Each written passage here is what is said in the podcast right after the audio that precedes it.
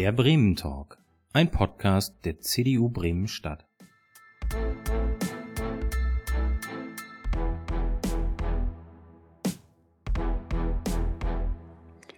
Schönen guten Abend, herzlich willkommen hier bei einem digitalen Format mal wieder des CDU-Kreisverbandes Bremen. Es freut mich, dass wir aus dem Norden jetzt einen Gast haben aus dem für uns tiefen Süden. Herzlich willkommen, Boris Palmer, dem Oberbürgermeister von Tübingen. Vielen Dank, dass Sie sich äh, heute die Zeit nehmen, mit uns zu diskutieren über den Tübinger Weg, was Tübingen alles anders gemacht hat und äh, ja, ähm, ganz, ganz herzlichen Dank schon einmal vorab. Man hat viel lesen können im letzten Jahr ähm, über Tübingen. Ähm, ich musste ehrlich gesagt erst einmal noch mal nachgucken, wie viele Einwohner hat Tübingen überhaupt. 90.000 ähm, ist zumindest die Information, auf die ich gekommen bin. Ich hoffe, die Zahl stimmt. Die Inzidenz im Landkreis habe ich gefunden. Die liegt irgendwo bei 31 Stand heute, damit auch deutlich unter dem Bremer Wert, der bei Mitte 50 äh, liegt. Insofern ähm, ähm, gibt es vieles, was man, was Sie anders gemacht haben, eine ganze Reihe von Maßnahmen. Vielleicht können wir damit mal anfangen, Herr Oberbürgermeister. Was haben Sie in Tübingen anders gemacht, was andere Städte auch vergleichbarer Größenordnung nicht gemacht haben? Und wann haben Sie damit angefangen? Schönen guten Abend. Ich fange gleich mal mit dem an, was Bremen und Tübingen gleich gemacht haben. Da gab es nämlich eine Sache, die war ganz interessant, wenn ich die Nachrichten richtig verfolgt habe. Äh, Anfang November hat doch Bremen auch FFP2-Masken an Senioren verteilt. Ne? Das haben wir auch Richtig. gemacht. Das haben wir auch gemacht. Wir haben in der ersten Novemberwoche die Azubis in eine Turnhalle gesteckt, haben gesagt, hier habt ihr 15.000 Masken, schickt die bitte an die über 65-Jährigen. Denn ich fand das von Anfang an nicht überzeugend, ähm, dass man die über 65-Jährigen so behandelt wie alle anderen. Denn wir wissen sehr klar, das Risiko zu sterben tragen die über 65-Jährigen, was Corona angeht. Die Zahl ist noch extremer geworden in den letzten Wochen und Monaten durch die vielen Fälle in den Altenheimen. 99 Prozent aller Toten sind älter als 50 Jahre. 99 Prozent. Corona ist unter 50 wirklich kein echtes Problem. Ist auch nicht anders als Influenza oder Autofahren, um es mal auf den Punkt zu bringen. Das Risiko liegt bei den Alten. Und deswegen haben wir äh, ganz klar gesagt, der Fokus muss der Schutz der Alten sein. Angefangen haben wir damit im April. Da haben wir äh, ein Angebot, das bis heute äh, läuft, eingeführt, nämlich, dass Menschen über 65 zum Preis des Bustickets Taxi fahren dürfen. Ich fand einfach, dass die nicht mit den jungen Leuten im Bus sitzen sollen. Wenn die sich anstecken, ist nicht schlimm, aber wenn sie die Alten anstecken, kann es tödlich sein. Wird sehr gut angenommen seither. Dann haben wir auch damals schon äh, Unterstützungs- und Hilfsangebote im ersten Lockdown gemacht, Einkaufen, Besorgungen etc. Und die Idee dahinter, man sollte die Leute auch nicht so Aldi an die Kasse schicken, wo sie sich anstecken können, sondern es können doch die Jungen für die erledigen. Und wir haben im April angefangen mit dem anlasslosen Testen der Alten- und Pflegeheime. Da ist dann schon im ersten Heim, äh, schwupps, 15 äh, Mal der Test positiv gewesen. Und zu dem Zeitpunkt wurden anlassfreie Tests noch geradezu diffamiert. Das wurde als unsinnig abgetan. Die Landesgesundheitsämter haben auch den ganzen Sommer über behauptet, das bringe nichts und man brauche das nicht. Und äh, deswegen haben wir dann im August den Entschluss gefasst, wir testen jetzt auf eigene Faust. Der Stadtrat hat eine Viertelmillion Euro bereitgestellt für ein Testkonzept. Und wir sind zu den Heimen, haben in einem regelmäßigen Rhythmus äh, dort Tests durchgeführt, PCR-Tests für das gesamte Personal. Und als äh, im Oktober dann die Schnelltests käuflich wurden, haben wir sofort gesagt, Schnelltests beschaffen. Und jetzt verdichten wir die Frequenz und die Besucher sollen sich auch alle testen, bevor sie reingehen. Das sogenannte Schleusensystem. Das ist, äh, was wir im letzten Jahr gemacht haben, im Wesentlichen und was über das hinausgeht, was in den Corona-Verordnungen drin stand. Immer der Fokus auf Prävention und Schutz für die besonders gefährdeten Menschen.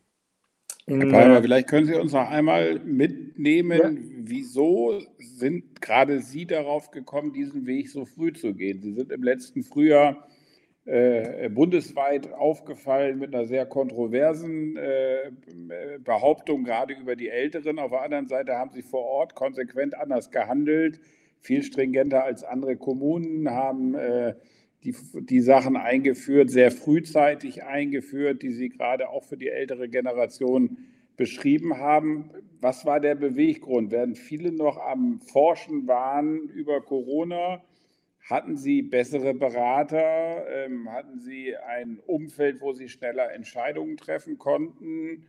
Ähm, ähm, woher haben Sie im April, Mai bereits diese Maßnahmen definieren können? Und äh, wieso waren Sie offensichtlich mit der, sowohl mit der Maskenbestellung als aber auch mit gerade den Schnelltesten schneller als andere Kommunen? Also zum einen haben wir hier ein sehr äh, reges DRK mit einer Präsidentin, die mittlerweile auch bundesweit bekannt wurde, Dr. Federle, die, was die Teststrategie angeht, sehr gedrückt hat und gesagt hat, das müssen wir machen. Mich hat es von Anfang an überzeugt. Äh, zum anderen ist da wahrscheinlich der Vorteil einer echten Kommune, also Bremen ist halt zum Teil Bundesland und Länder sind langsamer als Kommunen, wird, glaube ich, jeder bestätigen, äh, der mal eine Kommunalverwaltung äh, von innen gesehen hat. Wir haben kein Parlament und keine Ministerien, die alles aufhalten, sondern es gibt einen, der die Sachen entscheiden kann, das bin ich. Und in dieser Krisensituation hat der Gemeinderat mir völlig freie Hand gegeben. Ich habe eine E-Mail geschrieben, das habe ich vor. In vier Stunden brauche ich die Rückmeldung und dann haben wir das gemacht. Das kriegen Sie mit Parteikoalitionen und so weiter natürlich nicht hin. Außerdem können wir direkt handeln. Normalerweise geht es ja über Scharnierfunktionen. Sie machen irgendwo eine Vorschrift im Land und dann muss irgendjemand es umsetzen. Die Länder setzen in der Regel selbst gar nichts um, sondern es sind die nachgeordneten Behörden.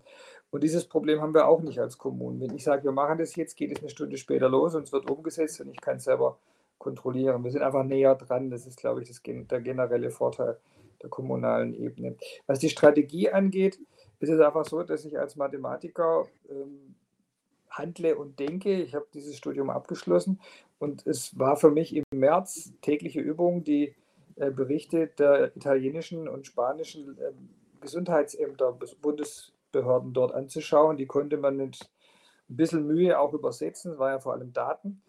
Und für mich war spätestens Ende März klar, das ist eine, eine Alterskrankheit, das ist eine Geronto, gerontologische Erkrankung, mit der wir es hier zu tun haben. Und dann ist es absurd, wenn ich 20-Jährige genau gleich behandle und schütze wie 70-Jährige, weil das Risiko sich so extrem unterschiedlich verteilt. Nochmal eine Zahl, heute kann man sagen, über 80-Jährige haben ein tausendfach höheres Risiko als unter 40-Jährige. Das ist schon eine gigantische Spreizung. Das haben sie so bei der Grippe einfach nicht. Und äh, dann habe ich gesagt, wenn das Risiko dort liegt, dann müssen wir dort auch schützen. Und der, der Satz, der mir da so um die Ohren geflogen ist, hat ja auch keine andere Bedeutung. Er wurde nur äh, ins Gegenteil des äh, Intendierten verkehrt, weil er skandalisierbar war. Bedauerlicherweise laufen ja Debatten in Deutschland oft so ab, dass man sich über Halbsätze aufregt und nach dem Gehalt wenig fragt. So war das damals im Frühjahr, ich hätte ja gesagt, wir retten möglicherweise Menschen, die in einem halben Jahr sowieso tot wären aufgrund ihres Alters und ihrer Vorerkrankungen. Und das ist jetzt zwar hart formuliert, aber es entspricht empirischen Befunden, die wir halt haben. Ja? Und äh, war, war unglücklich ausgedrückt und skandalisierbar. Aber der Gedanke war genau der, wir wissen, wo das Risiko sitzt, dann müssen wir dort ansetzen und den indirekten Schutz durch Schließung zum Beispiel von Handel, Kita und Schulen, den habe ich immer für einen schlechten Weg gehalten weil ich damit riesige Schäden an Stellen anrichte, die eigentlich keinen Schutz benötigen. Nochmal, Kinder und Jugendliche müssen von Corona nichts, nichts befürchten. Das ist im Allgemeinen ein Schnupfen. Wie, wie, wie war der, ähm, während ja in Baden-Württemberg die Inzidenzien ja sehr hoch geschnellt sind, wie war das über den Verlauf des Jahres? Jetzt bei Ihnen in Tübingen, waren Sie konstant auf niedrigem Niveau oder sind Sie äh, äh, auch mal zwischendurch deutlich angestiegen? Äh, wenn ja, welche Hintergründe gab es und in welchem Austausch stehen Sie eigentlich mit dem Ministerpräsidenten, der ja zumindest gefühlt aus der norddeutschen Betrachtung her seine Position auch äh, ähm, doch im, im Herbst nochmal deutlich verändert hat? Ähm, und äh, ja auch mittlerweile doch ein äh, immer nah an der Kanzlerin ist und sich sehr für einen harten Lockdown äh, in den verschiedensten äh, ja, Ministerpräsidentenkonferenzen eingesetzt hat. Ja, das ist so. Er zählt erneut zu Merkels stärksten Verbündeten, wie schon in der Flüchtlingskrise. Damals war es mit dem Parteiprogramm gut erklärbar. Dieses Mal ist es wahrscheinlich auch eine Generationenfrage. Ich vermute, dass die Tatsache, dass die meisten Handelnden in Berlin keine Kinder haben, dazu führt, dass die immer Schulen und Kitas schließen wollen. Und ich vermute, dass die Tatsache, dass über 70-Jährige viele Freunde haben, die jetzt schwer erkrankt sind oder gar gestorben sind an Corona, deren Sicht auf diese Erkrankung auch stark prägt. Und unser Ministerpräsident ist halt deutlich über 70 Jahre. Der ist topfit, aber an der Stelle, glaube ich, kann er auch nicht aus seiner Haut. Ich habe dafür absolut Verständnis. Äh, ist wahrscheinlich schon so, dass 20-Jährige risikofreudiger sind als 70-Jährige. Entspricht irgendwie der allgemeinen Lebenserfahrung. Äh, für mich ist tatsächlich so, dass ich da zum ersten Mal einen intensiveren Konflikt äh, mit ihm hatte. Ich war eigentlich die letzten 20 Jahre immer mit ihm einig, bin es diesmal nicht. Ich halte die Strategie, Lockdown-Strategie nicht, nicht für die beste, sondern nur für eine Notlösung, die man einsetzen sollte, wenn man sonst nichts mehr hat, wenn alles ausgeschöpft ist. Und das tun wir nicht. Der andere Teil der Frage, wie war die zweite Welle? Also äh, wir hatten auch eine kurzzeitige Spitzeninzidenz von 200 im Landkreis, so um den 10. Dezember rum, sind aber sehr viel schneller als das Land oder die Nachbarkreise wieder runtergekommen, waren die ersten, die die 50 nach unten durchbrochen haben und auch die ersten, die unter 25 kamen. Hm, was gibt es dafür äh, an Gründen? Neben den äh, Maßnahmen, die ich schon genannt habe, äh, glaube ich, dass es auch noch eine große Rolle gespielt hat, dass wir Ende November damit begonnen haben, kostenlose Schnelltests für alle anzubieten. Einfach auf Marktplatz hingehen, testen lassen. Die Idee war, dass man Besuche bei Verwandten und äh, Freunden, die selbst alt und bedroht sind, es leben ja nur die wenigsten alten Menschen im Pflegeheim, dass man die sicherer machen kann, wenn man unmittelbar vorher testet. Das Ganze war überwiegend spendenfinanziert, auch einen städtischen Beitrag gab es und wir haben 15.000 Tests durchgeführt, von denen 300 positiv waren. Die haben also dann keine Leute mehr angesteckt. Daraus kann man ungefähr ableiten, dass die Inzidenz Ende Januar bei 75 gelegen hätte und nicht bei 50, wo sie war, wenn wir dieses Programm nicht durchgeführt hätten. Also ich halte massenhaftes Testen für ein sehr effektives Mittel, um die Pandemie unter Kontrolle zu bringen. Das führen wir weiterhin durch, wird auch weiterhin gut angenommen. Und aktuell, führt auf Ihre erste Frage, was machen wir anders zurück, haben wir vor einer Woche begonnen, die Selbsttests in Kitas und Schulen durchzuführen. Es sind jetzt schon äh, über 2000 Personen, die sich jetzt zwei bis dreimal die Woche testen lassen wollen, alles freiwillig. Also Schüler, Lehrer, äh, Betreuungspersonal, äh, Kita. Und ich bin mir sehr sicher, wenn man zwei oder dreimal die Woche testet, dann wird man keine riesigen Ausbrüche mehr erleben, sondern wird man frühzeitig erkennen, dass da was ist und dann die Klasse halt in Quarantäne schicken können. Es scheint mir sehr viel besser, als weiterhin die Bildung im Lockdown zu belassen. Auch hier waren wir früher dran als andere. Äh, warum ist es so? Äh, Lisa Federle hat diese Selbsttests sofort beschafft, also die DRK-Chefin, als sie verfügbar waren. Äh, und ich habe gesagt, das Problem, dass die noch nicht für die Selbsttestung zugelassen sind, da warten wir ja jetzt wieder drauf, bis Berlin entscheidet, ob wir in der Nase bohren können, um es mal drastisch zu sagen. Mitten in der Pandemie werden wieder Zulassungsvoraussetzungen in Deutschland aufgestellt, wo ich mir wirklich ans Hirn greife und frage, äh, haben die nicht mitbekommen, dass, dass wir im Notstand sind? Also einerseits kann man Grundrechte außer Kraft setzen, aber andererseits ist es nicht möglich, eine Genehmigung für das Einführen eines Stäbchens in die Nase zu erteilen, weil die Genehmigung diese Tests unter äh, als Fremdanwendung, äh, also ich bei Ihnen darf diesen Test durchführen, dafür ist er zugelassen. Nur die Neuigkeit der Selbsttestung ist noch nicht zugelassen in Deutschland. Äh, dann habe ich gesagt, wisst ihr was, wir machen das so, äh, wir stellen es erstens freiwillig, wir lassen zweitens so eine blöde Haftungserklärung unterschreiben, haben auch alle gemacht, kein Problem. Und äh, drittens, wir machen das unter Aufsicht. Dann ist es gar kein Selbsttest, sondern es ist ein kontrollierter Eigentest und das hat mit Selbsttest nichts zu tun. Also niemand darf selber allein zu Hause die Dinge anwenden, sondern es wird erstmal geschult, das Personal, und dann ist immer jemand da, der aufpasst, was da gemacht wird. Das ist also im allerschlimmsten Fall, wenn einer Nasenbluten geht, einer dann auch ein Taschentuch holen kann. Und damit haben wir letzte Woche schon begonnen. Das ziehen wir jetzt durch. Die Rückmeldungen sind echt euphorisch, weil man sich ja schon klar machen muss, das ist äh, die Arbeitsgruppe, äh, äh, die sich nicht schützen kann. Also sie können nicht Kleinkindbetreuung machen mit Abstand. Das ist einfach ein Witz. Ja. Und sie können auch nicht den ganzen Tag mit FFP2-Masken arbeiten, das geht auch nicht. Und deswegen ist es für die wirklich wichtig zu wissen, wie ist mein Status, stecke ich meine Familie an, stecke ich meine Eltern an. Und das regelmäßig und häufig zu machen, ist auch eine große psychologische Entlastung. Also auch da sind wir jetzt wieder vorne dran. Ich freue mich aber, dass hier in Spanien jetzt ja bekannt gegeben hat, dass äh, ab 1. März dann wohl Schnelltests auch in großer Menge vom Bund bezahlt werden. Ja, ich wollte sagen, das ist ja die Äußerung, die er heute gemacht hat, die, glaube ich, dort äh, auch eine Besserung äh, sieht. Da ist wieder die Frage, wie lange dauert es, bis tatsächlich diese Schnelltests auch in den entsprechenden Einrichtungen ankommen. Aber wollen wir hoffen, dass das lange geht. Aber die Rückmeldung, die Sie haben, äh, äh sind positiv und auch die Beteiligungsquote, weil es ja auf Freiwilligkeit beruht, ist entsprechend hoch. Handhabung ist absolut einfach, habe es selber ausprobiert. Also der Vergleich mit dem Nasebohren ist wirklich nicht falsch. Ähm, die Rückmeldungen sind absolut positiv. Den Bürokratenkram, wie gesagt, habe ich zur Seite gelegt, wird schon keiner klagen. Und irgendwann wird es die Zulassung geben. Aber der Punkt Geschwindigkeit ist schon wichtig, den Sie da nennen. Also ich hätte nicht gedacht, dass es im Februar immer noch nicht gelungen ist, die Bundesdruckerei Gutscheine für alle über 65-Jährigen auszuliefern, damit die endlich ihre Masken bekommen. Ich meine, wir in Tübingen und Sie in Bremen haben das ja äh, im November hingekriegt. Ja? Und dass das drei Monate dauert, so ein paar lächerliche Masken äh, zu verteilen, das ist schon irgendwie absurd langsam. Also auf sowas wartet das Virus sicher nicht. Und äh, jetzt bin ich mal gespannt, äh, wie sie das hinkriegen. Meine These ist, wenn die den Städten das Geld geben, geht es am schnellsten. Wenn die das selber beschaffen über irgendwelche Bundesbehörden, warten wir noch lange auf die kostenlosen Schnelltests.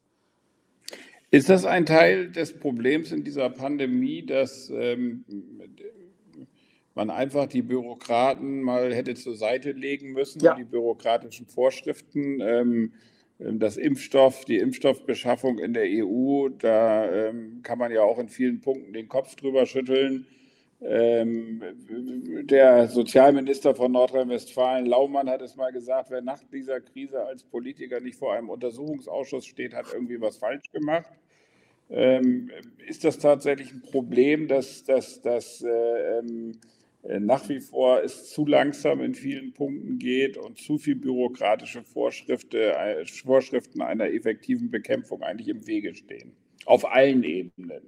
In der Kommune lässt sich das vielleicht noch am ehesten umschiffen, aber ähm, man sieht es in vielen Bundesländern, man sieht es im Bund, aber man sieht es ja auch auf der EU-Ebene. Und was kann man dagegen machen? Also wir müssen ja auch, äh, ähm, wir haben noch ein bisschen Weg vor uns, ähm, da kommen wir gleich auch noch zu. Ähm, aber ähm, sind das so die ersten Erkenntnisse, die Sie mitnehmen aus diesem einen Jahr Pandemie? Definitiv. Ich meine, das war ja vorher schon schlimm. Also was wir uns selber die Beine fesseln, während die asiatischen Länder und auch die ähm, angelsächsischen Länder rennen können mit Bürokratie, ist ja schon lange kaum noch erträglich. Also ich sage manchmal, mein Job als Oberbürgermeister besteht darin, jeden Tag zu überlegen, welche Gesetze wir nicht anwenden. Weil wenn wir alle Gesetze anwenden wollten, dann würden wir uns komplett lahmlegen. Ich muss ständig Leuten sagen, jetzt vergesst mal die Vorschrift, sonst geht nämlich gar nichts mehr. Das ist wirklich Selbstblockade, was wir da betreiben. Und manchmal widersprechen sich auch die Vorschriften. Das heißt, wenn man sie erfüllen wollte, würde man immer die andere äh, nicht erfüllen können. Also da müssten wir sowieso ran. In dieser Pandemie ist es aber noch besonders schlimm, weil jetzt ist ja Zeit ein absolut entscheidender Faktor. Und wenn Sie monatelang prüfen und überlegen und immer Juristen heranziehen, bis sie sich was äh, trauen, dann, dann, ist das Virus einfach schon durch. Nehmen wir nochmal das Beispiel der Impfstoffzulassung.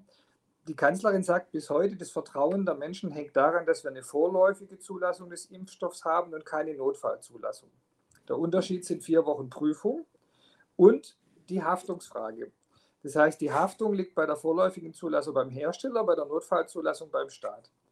Also ich sage Ihnen ganz offen, ich kenne niemanden, der wegen der Vorläufigkeit der Zulassung Hurra schreit und sagt, super, jetzt habe ich einen sicheren Impfstoff. Und es ist genauso gekommen, wie man sich denken konnte. Genau der gleiche Impfstoff wird genau auf den gleichen Grundlagen bei uns halt vier Wochen später zugelassen als in den USA oder Großbritannien oder in Israel. Also alles, was wir von dieser tollen Prüfung haben, ist Zeitverzug. Und das ist in dem Fall Lebensverlust. Und ich kann diese extreme Sicherheitsfixierung nicht verstehen. Das kann ich einfach nicht verstehen, dass man nicht an diesen Stellen bereit ist, bürokratische Risiken einzugehen. Was interessiert mich denn dieser Haftungsscheiß? Und im Moment würde ich Ihnen sogar sagen, der CureVac-Impfstoff aus Tübingen, wir haben ja diese mRNA-Technologie in Tübingen erfunden. Das darf ich an der Stelle noch ein bisschen mit Lokalstolz vermelden, dass BioNTech zwar schneller war, weil die Pfizer rechtzeitig reingeholt haben. CureVac hat erst jetzt Bayer dazu genommen. Das war vielleicht ein unternehmenspolitischer Fehler. Aber die Technik selber ist in Tübingen entstanden und, und der Tübinger Wirkstoff wird auch besser sein als BioNTech, weil leichter handelbar, leichter lagerbar, das ist von Anfang an betrachtet worden. Man muss da nicht mit minus 70 Grad rumschippern. ähm, diesen Impfstoff könnte man jetzt verwenden. Der ist in millionenfacher Dosis produziert. Ja, der wird ja vorproduziert. Aber machen wir nicht, weil wir nicht zu Notfallzulassungen bereit sind. Dabei weiß man, die, die, Techno die, Technologie funktioniert, die anderen haben die nur kopiert, die Sicherheit ist gewährleistet, es sind schon Tausende von Menschen geimpft worden, es ist nichts dabei passiert. Und jetzt auf den Wirkungsnachweis zu warten, wo man weiß, der ist halt nachher bei 93 oder 97, so wird es sein in drei Monaten, wenn wir den endlich zulassen. Ich würde den Leuten freistellen zu sagen, wenn ihr CureVac haben wollt, nehmt CureVac. Was soll das? Ja, wenn, er, wenn er einen zugelassenen haben möchte, dann nimmt BioNTech. Aber den gibt es gerade nicht so für arg viele. Und wer dann früher dran kommen möchte, soll halt CureVac nehmen. Ich kenne viele Leute in Tübingen, die begeistert wären, wenn sie dürften, einschließlich des Klinikpersonals, das die Studien durchführt, aber dürfen nicht, ja, weil wir auf bürokratische Sicherheit Wert legen. Das ist, glaube ich, äh, echt deutsch, was wir da machen. Wenn, wenn, ich das richtig verfolgt habe, CureVac hat, glaube ich, in den letzten Tagen die Notfallzulassung beantragt, wenn ich das äh, richtig abgespeichert habe. Und ähm, ähm, Sie selber, glaube ich, waren auch eine der Testpersonen. Nicht? Habe ich das richtig, richtig äh, in meinem Hinterkopf abgespeichert, sodass Sie sozusagen die Erfahrungen auch schon durchlaufen sind, was ich habe im August, den Impfstoff betrifft? Wir haben im August die zwei Spritzen bekommen und auch damals gab es viel mehr Leute, die bereit waren, Proband zu werden, vor allem höhere, äh, als man dann nachher nehmen konnte. Also ich glaube, auf freiwilliger Basis würden das viele machen. Äh, ähm, ist nicht, sondern rollierende Zulassung haben sie beantragt. Das heißt, sie können schon erste Daten einreichen, die werden bewertet und dann die nächsten im Studienfortgang. Aber es bleibt okay. bei einer vorläufigen Zulassung und damit verlieren wir vier Wochen. Ja. Ähm, sehen Sie das? Äh, asiatische Länder haben Sie gerade angesprochen. Ähm, dort wird ja auch viel mehr mit Tracking, Tracing, Apps gearbeitet, die funktionieren wenn man sich die Beispiele anguckt, auch von demokratischen Ländern wie Südkorea oder Taiwan, ähm, ähm, sehen Sie das auch als eines der Hauptversäumnisse der Politik, dass man äh, irgendwann offensichtlich die Entscheidung getroffen hat, dass der Datenschutz oberhalb der Grundrechte oder als oberstes Grundrecht irgendwo mit verankert ist, dass wir eine App haben, die zwar ganz nice to have ist, aber zumindest in vielen Punkten nicht das bringt, was in demokratischen asiatischen Ländern möglich ist. Ich suche gerade mein Handy, ob ich Ihnen noch was vorlesen kann, aber habe es irgendwie weggelegt. ähm, ich habe heute einen Brief von Helge Braun, dem Kanzleramtschef, bekommen. Ich habe nämlich ans Bundeskanzleramt nochmal einen verzweifelten Brief geschrieben, warum wir nicht endlich die Corona-App scharf stellen und auf den Datenschutz pfeifen. Und die Antwort ist, die Corona-App äh, genießt großes Vertrauen bei der Bevölkerung, weil sie hohe Datenschutzstandards erfüllt. Das stimmt noch nicht mal mehr, weil die Leute mittlerweile sagen, äh, was bringt mir der Datenschutz, wenn es kein Virenschutz ist? Also die letzten Umfragen zeigen ja gerade eben kein Vertrauen mehr in diese App. Das hätte man vor einem halben Jahr noch argumentieren können. Und es ist der schwerste Fehler, den wir in dieser Pandemie machen. Ich will es mal ein bisschen äh, größer aufblasen. Ne? Also ähm, hier geht es eigentlich um Systemkonkurrenz oder die Frage, ob freie und demokratische Gesellschaften in der Lage sind, eine solche Herausforderung zu bewältigen oder ob autoritäre Systeme dabei besser abschneiden.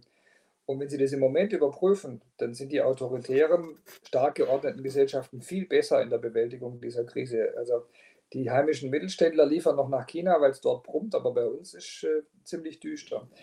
Und die Leute merken ja auch, dass bei uns die realen Freiheitseinschränkungen viel größer sind als in China. Also wir haben die doppelte Bedrohung, erstens der Freiheit durch die Lockdown-Gesetze, woran sich manche schon gewöhnt haben. Ich finde, die Proteste sind eigentlich bemerkenswert milde frage mich auch, wo da der CDU-Mittelstand ist und solche Organisationen. Was lassen die sich eigentlich noch alles bieten an Freiheitsentzug?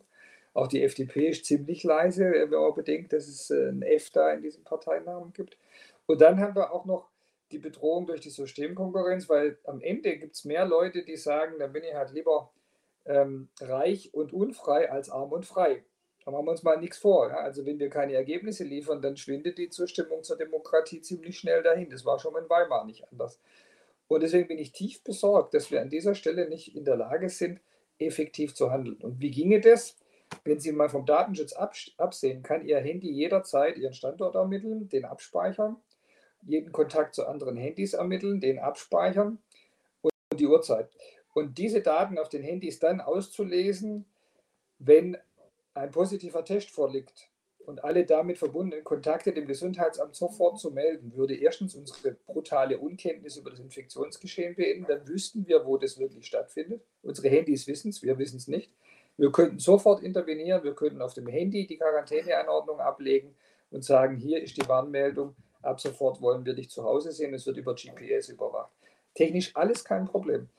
Und damit würden wir diese Pandemie in einer Woche beenden. Meine feste Überzeugung. Technologisch kein Problem. Und jetzt frage ich nochmal, ist der Preis, diese Daten zur Verfügung zu stellen, wirklich schlimmer als das, was wir das letzte Jahr miteinander bezahlt haben? Ich finde nicht.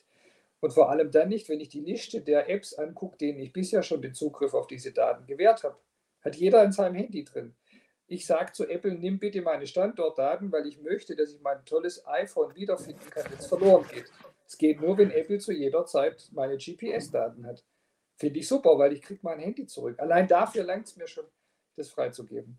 Und von daher meine ich, wir machen da wirklich einen großen Fehler, indem wir den Datenschutz an dieser Stelle so viel Gewicht geben. Also das vielleicht zu Ihrer Information, da sind wir überhaupt nicht auseinander. Die CDU in Bremen hat äh, sehr deutlich schon im November gesagt, dass wir was machen müssen ähm, in dem Bereich. Aber der Erfolg äh, war leider nicht nachtragend. Wir konnten auch unsere eigenen Parteikollegen in Berlin bisher nicht äh, überzeugen, dort zu einer dramatischen Veränderung zu kommen. Und es hat einem eine Menge Shitstorm eingebracht. Aber ich glaube, sowas kennen Sie auch ganz gut. Ähm, ja. Ich will noch mal zwei Themen ansprechen, weil ich die auch sehr spannend fand. Ähm, zum einen äh, das Thema Einzelhandel, dem helfen Sie jetzt auch. Sie haben einen, wenn ich das richtig mitbekommen habe, einen Fonds aufgelegt, der den Einzelhändlern jetzt hilft, ihre Mieten zu bezahlen. Vielleicht können Sie uns da noch mal zwei Sätze auch zu sagen, weil das eine pragmatische Hilfe ist, die, ähm, finde ich, wo viele Kommunen von lernen können. Ja, falls jetzt zwischendurch mein Kindergeschrei auftaucht, wir machen das ja jetzt zu Homeoffice-Konditionen und das ist dann mein kleiner Sohn. Alles gut, damit wissen wir auch, wenn Sie über Kinderbetreuung sprechen, sprechen Sie aus der Praxis. Mir lag das gerade schon auf der Zunge anzumerken, dass Sie selbst zwei kleine Kinder haben und somit wissen sozusagen, dass Sie äh, aus der Praxis sprechen. Und äh, insofern äh, passt das ganz gut jetzt, dass Sie dieses Kindergeschrei mit äh, äh, untergebracht haben. Ja, also kann sein. Ich hoffe, dass es nicht zu sehr stört. Wir haben in der Tat für April und Mai den äh, Eigentümern von äh, den äh, gesperrten, geschlossenen Geschäften ein Angebot gemacht. Wir haben gesagt, wenn der Vermieter 1 Euro nachlässt an Miete, dann gibt die Stadt nochmal 70 Cent an den Mieter.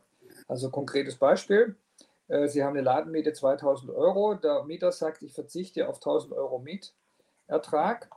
Dann gibt es nochmal 700 Euro von der Stadt. Das heißt, die Miete des Mieters sinkt von 2000 auf 300 Euro.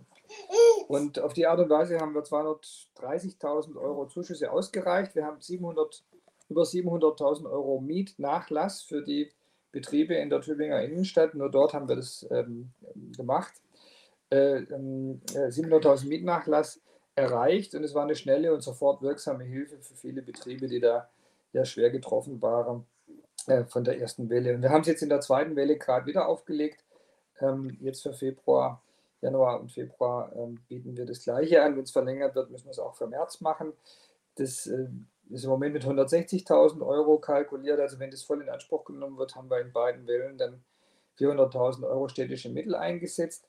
Das ist schon viel Geld, das will ich gerne einräumen, so wie wir auch für Taxis und Tests eine halbe Million ausgegeben haben. Aber wenn ich mir angucke, was ich an, auf der anderen Seite derzeit an Steuer, nur an Steuerausfällen und Schäden durch diese Pandemie habe, meine ich immer, das sind gut investierte Zahlungen, bei denen man echte Effekte erzielt. Und mittelfristig glaube ich, dass wir uns schon ähm, fragen müssen, was wir da ähm, an Schäden anrichten und, und wie wir die wieder begleichen wollen. Es gibt ja von, von Virchow diesen schönen Satz, dass die Gesundheit äh, voraussetzt, dass Bildung, Freiheit und Wohlstand gegeben sind. Und ich glaube, das war vor 200 Jahren so richtig, wie es heute ist. Und wir fügen Bildung, Freiheit und Wohlstand massive Schäden zu. Und das heißt mittelfristig auch Gesundheitsschäden. Das wird immer übersehen in dieser Debatte, weil sie werden ja quasi überfallen von Leuten. Ich habe jeden Tag diese Beleidigungsmails in meinem Briefkasten von Leuten, die ihnen vorwerfen, dass sie ein rücksichtsloser, Menschenhasser sind, wenn sie irgendwie den Lockdown in Frage stellen und nach anderen Wegen suchen, durch diese Pandemie zu kommen, äh, dann wollen sie immer den Tod anderer Leute. Und äh, dass das in Wahrheit umgekehrt ist und möglicherweise die Lockdown-Schäden so gravierend sind, dass wir on the long run mehr verlieren, auch in Gesundheits- und Lebensjahren gerechnet, äh, das wird einfach gar nicht beachtet bei dieser Debatte. Das ist auch ein weiterer schwerer strategischer Fehler. Ähm, ich glaube, dass äh, ähm, tatsächlich diese Fra Diskussion ja gerade erst losgeht in den letzten ein, zwei Tagen über die äh, gerade auch Auswirkungen auf Kinder, wenn äh, der Schulunterricht nicht stattfindet, aber natürlich, dass es eine ganze Reihe von Erwachsenen gibt im Bereich äh, Gastronomie, die jetzt seit äh, bald vier Monaten zu Hause sind, Auszubildende, die ihre Ausbildung nicht vernünftig zu Ende machen können. Ähm, das wird dort immer wieder vergessen. Also insofern ähm, ist das, glaube ich, tatsächlich eine Abwägungsfrage, die uns vielleicht nach vorne ein bisschen schauen lässt. Ähm, ich habe irgendwo heute gelesen in der Vorbereitung, dass äh, auch wenn Tübingen das weiter so gut in Baden-Württemberg macht, wird es aber keine Ausnahmen für äh, Tübingen geben, sondern äh, Restaurants bleiben dort auch geschlossen, genauso wie andere Einrichtungen. Ähm, die dürfen nicht eher aufmachen.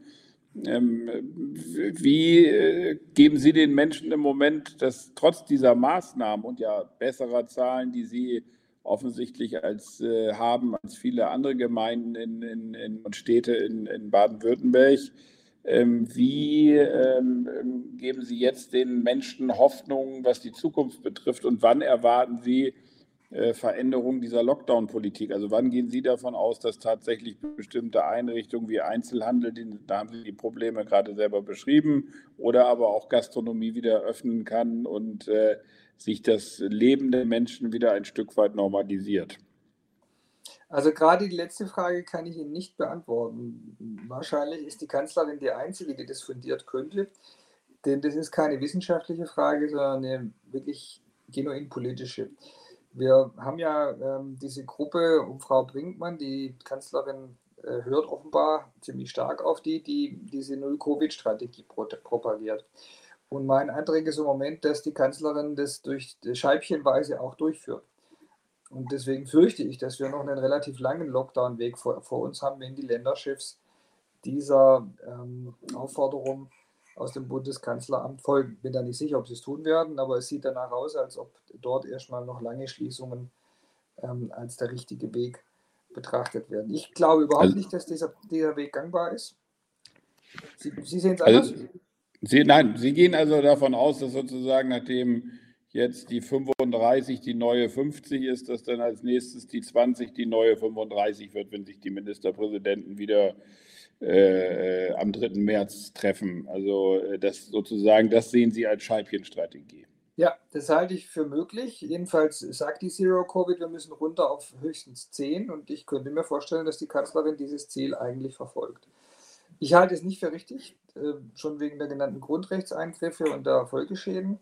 Ich bin auch gespannt, ob die Gerichte es durchgehen lassen, denn das ist ja dann eine Strategie, die Risikoausschluss zu erreichen versucht, quasi die Ausrottung des Virus äh, unter Inkaufnahme gravierender Nachteile für alle anderen Lebensbereiche. Und solche Einseitigkeit ist eigentlich mit unserer Verfassung schwer vereinbar.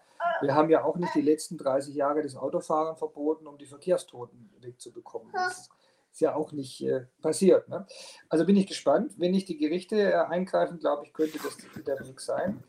Ähm, es kann aber durchaus sein, dass äh, die Klagen des Einzelhandels kommen jetzt. Ich finde es auch wichtig, dass die jetzt nicht mehr zugucken und abwarten, sondern auch in, in Baden-Württemberg jedenfalls sind jetzt große Einzelhändler vor den Verwaltungsgerichtshof gezogen und klagen auf Öffnung. Äh, ich hoffe, dass die Recht bekommen, bin ich sicher, aber ich halte es nicht für ausgeschlossen. Und äh, wir als Stadt dürfen bisher nicht abweichen. Wenn wir könnten, würde ich das tun. Ich würde die Öffnung unter strengen Hygieneauflagen jetzt ermöglichen. Wie gesagt, seit zwei Wochen sind wir bei um die 30. Ähm, das ist meiner Auffassung nach eine sehr seltene Erkrankung, die man in Kauf nehmen kann und die man unter Kontrolle halten kann. Und wenn wir zum Beispiel äh, einen frischen Schnelltest zur Voraussetzung machen würden für das Shopping in der Innenstadt, dann wäre das eine weitere Sicherung, ähnlich wie wir den Bildungsbereich durch Schnelltests absichern können, die ich für richtig und für machbar hielte. Also gute Konzepte jetzt zu erlauben, nicht mehr schwarz-weiß äh, zwischen auf und zu zu entscheiden, das wäre meiner Meinung nach jetzt dringend angezeigt, aber wie die in Berlin und äh, in den Staatskanzleien sich tatsächlich entscheiden, ist für mich noch nicht so richtig absehbar. Sie sind mitten im Land, also nicht Sie persönlich, aber Baden-Württemberg ist mitten im Landtagswahlkampf. Äh, ähm, welches, äh, welche Rolle spielt denn da diese Abwägung zwischen schrittweise Öffnung und weiterhin Lockdown-Politik? Ist das überhaupt ein Thema oder ist, weil der Ministerpräsident äh, so festgelegt ist und weil äh, die CDU ja mit in einer Koalitionsregierung ist und sie über die Kanzlerin relativ festgelegt hat, spielt das bei der Wahlauseinandersetzung jetzt gar keine Rolle. Also es gibt eigentlich in der Wahlauseinandersetzung gar nicht viel Themen, wird ja alles von Corona dominiert. In meiner Wahrnehmung hat die CDU das gleiche Problem wie 2016, da war auch Landtagswahl in Baden-Württemberg.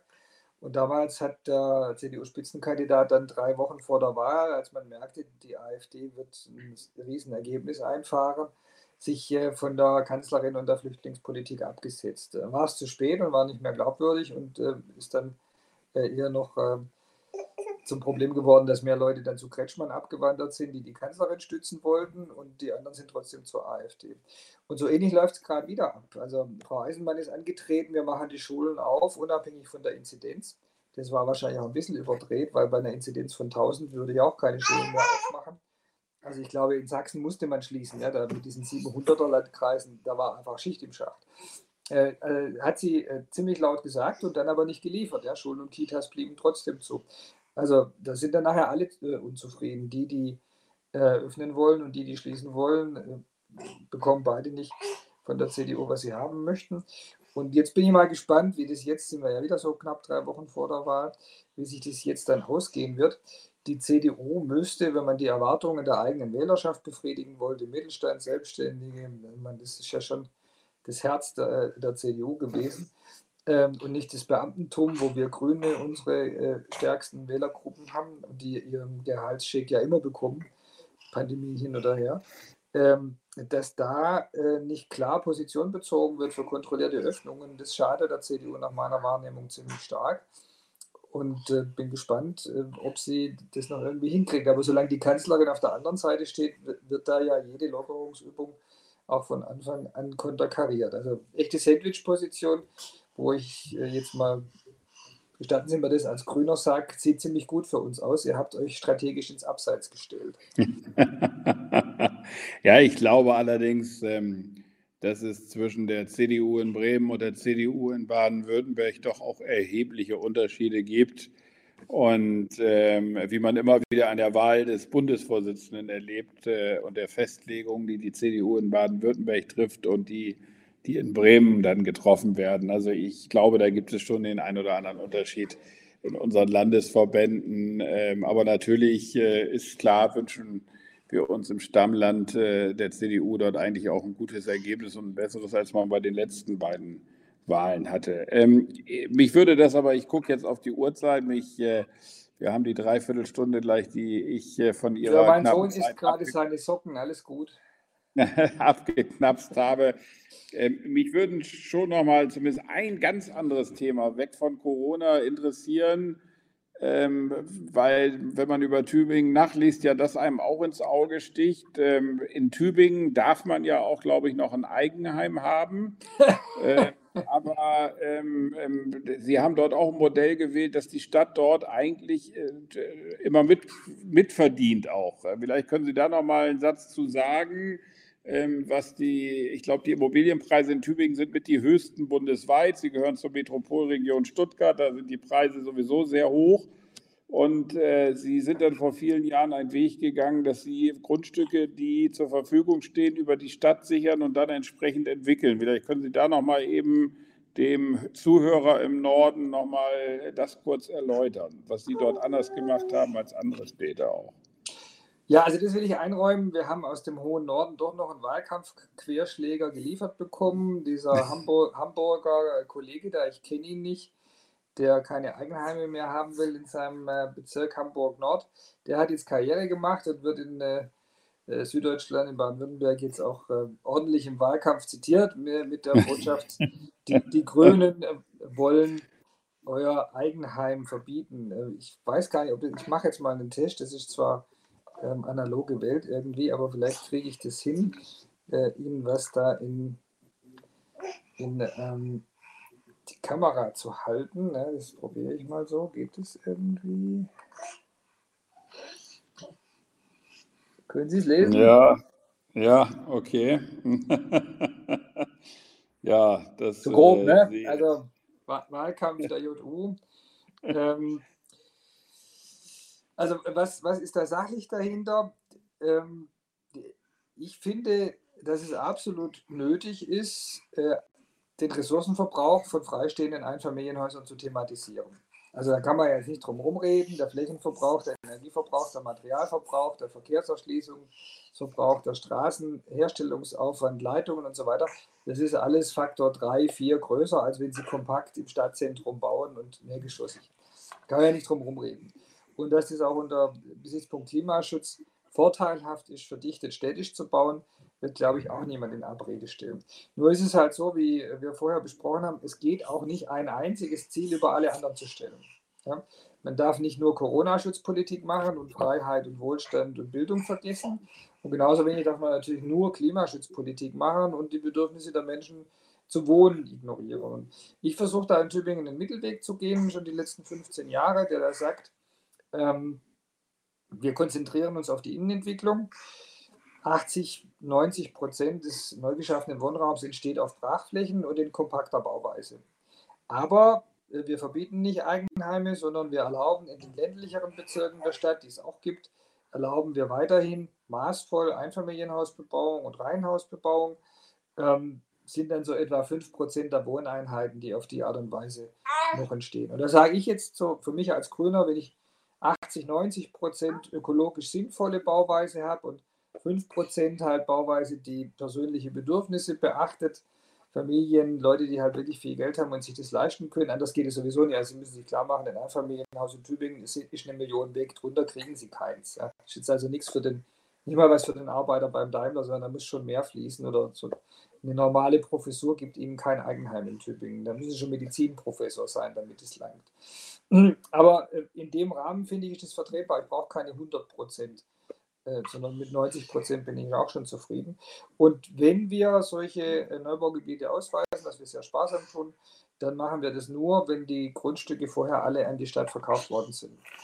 Sodass wir die Hand drauf haben, entscheiden können, wer es kriegt und den Preis festlegen. Also die Bodenspekulation begrenzen, das dann auch mit Rückkaufsabsicherungen in den Verträgen regeln, dass dann nicht einer kaufen und ein Jahr später an jemand anders verkaufen kann, sondern dass es wirklich dann für die Leute zur Eigennutzung ist und dann zu einem vertretbaren Preis. So gehen wir daran. Wurde zunächst auch noch ein bisschen als Kommunismus bekämpft, ist aber mittlerweile einstimmig im Rat. Ähm, auch die CDU hält es für richtig, weil wir damit mehrere Probleme lösen. Wir beseitigen das Problem der Baulücken. Also das wird dann mit Bauzwang verkauft und dann wird sofort gebaut. Das heißt, wir haben die nötigen Wohneinheiten gleich auf dem Markt und müssen nicht 30 Jahre warten, bis der Eigentümer sich mal bequemt. Ähm, wir kriegen ähm, Jetzt äh, darf mein Sohn wieder ins Bett. Sehr schön, danke. Sorry, ja. nein, nein, der war ganz gut drauf. Okay, ja, gute Nacht. Moment. So, sorry, also die Homeoffice-Themen gleich erledigt. Also, Alles gut. Erstens, wir kriegen, kriegen die Bau, baulichen Problematik gelöst. Ähm, zweitens, wir kriegen den äh, Preisauftrieb, die Bodenspekulation in den Griff. Und das sind, denke ich, im jetzigen Marktumfeld so klare Vorteile, dass man da als Konservativer diesen Eingriff, das ist es natürlich, diesen Eingriff vertreten kann. Also, dass die Diskussionen natürlich äh, geführt werden müssen, äh, ist vollkommen klar. Hat übrigens auch was zu tun, natürlich mit den äh, Baustoffen, die verwandt werden. Ich kann Sie da vielleicht darüber unterrichten. Wir haben in Bremen als ersten Landtag eine äh, Klimaschutz-Enquete eingerichtet, wo wir jetzt nach Wegen suchen, um das auch gerade über die Parteiengrenzen hinweg, die verschiedensten Themen zu besprechen. Und hier war es die CDU, die äh, den Vorschlag gemacht hat, diese einzurichten. Und wir haben auch Gott sei Dank äh, eine Reihe von äh, prominenten Mitstreitern finden können aus Berlin, aus anderen Ländern, die als Experten sich einbringen. Und ähm, ich bin da selber auch mit drin und kann Ihnen sagen, es macht äh, durchaus Spaß, man lernt dazu. Ähm, aber ähm, bei den Ergebnissen, die man dann gemeinsam erreichen wird, wird es sicherlich noch interessante Diskussionen geben. Ähm, aber eins ist auch klar, Bauen, gerade auch äh, Baustoffe, äh, Baugrößen und so weiter und so fort, wird uns natürlich in den nächsten Jahren auch beschäftigen. Ich glaube allerdings, dass dieser Weg des Totalverbots ein völlig falscher ist, der dort in Hamburg äh, eingeschlagen wurde und ähm, eher sozusagen äh, zu deutlichen Preissteigerungen führt. Ähm, und dass gerade das, ähm, ähm was für viele Teile von jüngeren Familien auch erstrebenswert ist, nicht mehr realisiert werden kann, weil man dann halt die Preise, die bei Ihnen ja sowieso schon exorbitant hoch sind, weiter in die Höhe treibt. Aber das wäre, glaube ich, nochmal ein Sonderthema, da kann man lange drüber diskutieren. Ähm, ähm, aber ich wollte damit nur sagen, das Thema ist äh, in den nächsten Jahren sicherlich auch äh, mit auf der Tagesordnung. Das bringt mich zu meiner vorletzten Frage. Ähm, glauben Sie auch, dass die Erfahrungen jetzt aus der Pandemie massiven Einfluss auf die Klimaschutzdebatte in den nächsten Jahren haben wird? Nach dem Motto, dass gerade die Jüngeren auch vorwerfen, in der Situation einer Pandemie habt ihr jetzt so schnell handeln können und beim Klimaschutz lasst ihr euch anschließend wieder Zeit. Ähm, dass das durchaus auch nochmal äh, eine Frage werden wird, die sehr intensiv äh, ab dem kommenden Jahr oder spätestens ab dem übernächsten Jahr wahrscheinlich diskutiert werden wird. Ja, also ich glaube, es ist noch offen, wie das ausgeht. Es gibt ja zwei denkbare Pole. Den einen haben Sie gerade beschrieben. Ähm, wir haben jetzt alle festgestellt, welche unglaublichen Ressourcen mobilisierbar sind, welche Durchschlagskraft der Staat entfalten kann. Und wenn er Corona-zuträgliches äh, Verhalten so massiv verbieten kann, dann könnte er ja vielleicht auch klimaschädliches Verhalten in gleich massiver Weise verbieten. Den Gedanken kann man ja haben. Äh, und auf der anderen Seite äh, die Sorge, dass das alles Geld kostet und dass dieses Geld jetzt in der Pandemiebewältigung ausgegeben wurde, kein zweites Mal zur Verfügung steht und deswegen dann in ein oder zwei Jahren wir alle aufwachen und es dann heißt, ja, tut uns leid, aber jetzt können wir uns den Klimaschutz nicht mehr leisten, haben wir gerade anderswo investiert. Irgendwo dazwischen wird die Diskussion ablaufen.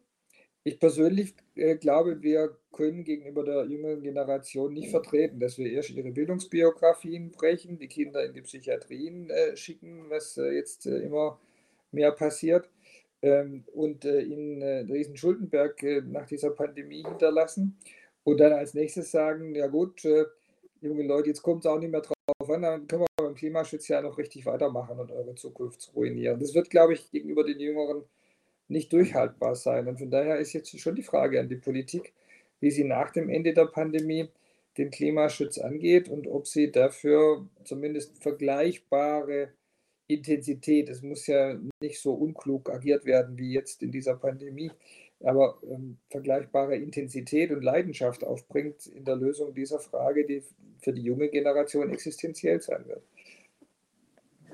Ich bin der festen Überzeugung, dass der, äh, ähm, nur dieser Weg funktionieren kann, wenn wir die gleiche Intensität an den Tag legen ähm, und äh, hoffentlich jetzt mit äh, dann mehr Vorbereitung, klügeren Ideen und einer schnelleren Umsetzung ähm, an das Thema Klimaschutz auch tatsächlich rangehen. Ich darf mich ganz herzlich bedanken, vielleicht mit der letzten Wahl. Äh, Herr Palmer, nächstes Jahr sind wieder Wahlen in äh, Tübingen, OB-Wahlen. Kandidieren Sie wieder? Ähm, steht das schon fest? Ähm, jetzt könnte ich noch gehässig sagen, und wenn ja, für wen? Aber das verkneife ich mir. Aber haben Sie da schon eine Entscheidung getroffen? Hat Ihnen jetzt diese, äh, gerade das letzte Jahr mit vielen Handlungsmöglichkeiten, die man als OB hat, eher gesagt, Mensch, das äh, man kann eine ganze Menge vor Ort bewegen. Ich mache das nochmal oder wie ist da der Stand heute bei Ihnen? Das ist ja eher eine Journalistenfrage als eine Politikerfrage. Deswegen kriegen Sie jetzt zwei Antworten. Die erste ist die, äh, die da lautet, äh, würden Sie denn dafür sorgen, dass die CDU mich unterstützt, wenn ich wieder antrete? weil Sie fragen, für wen ich denn da antreten soll und wer mich da äh, unterstützen könnte. Wenn Sie mir das beantworten, sage ich Ihnen auch, was mit meiner Partei los ist. Und, und, äh, ich habe Ihnen ja gesagt, dass unser Verhältnis nach Baden-Württemberg ja unterschiedlich ist. Nicht, nicht, nicht, vielleicht nicht besonders belastbar. Nicht so der Einfluss. Gut, okay. Ähm, äh, und ein äh, bisschen ernster, was die Motivation angeht, weiterzumachen. Äh, wir haben trotz all dieser Pandemieprobleme im November auch wiederum ohne Gegenstimmen ein neues Klimaschutzprogramm verabschiedet, das bis 2030 reicht und das äh, Ziel lautet, klimaneutral zu werden im kommenden Jahrzehnt, was mit konkreten Maßnahmen äh, hinterlegt ist.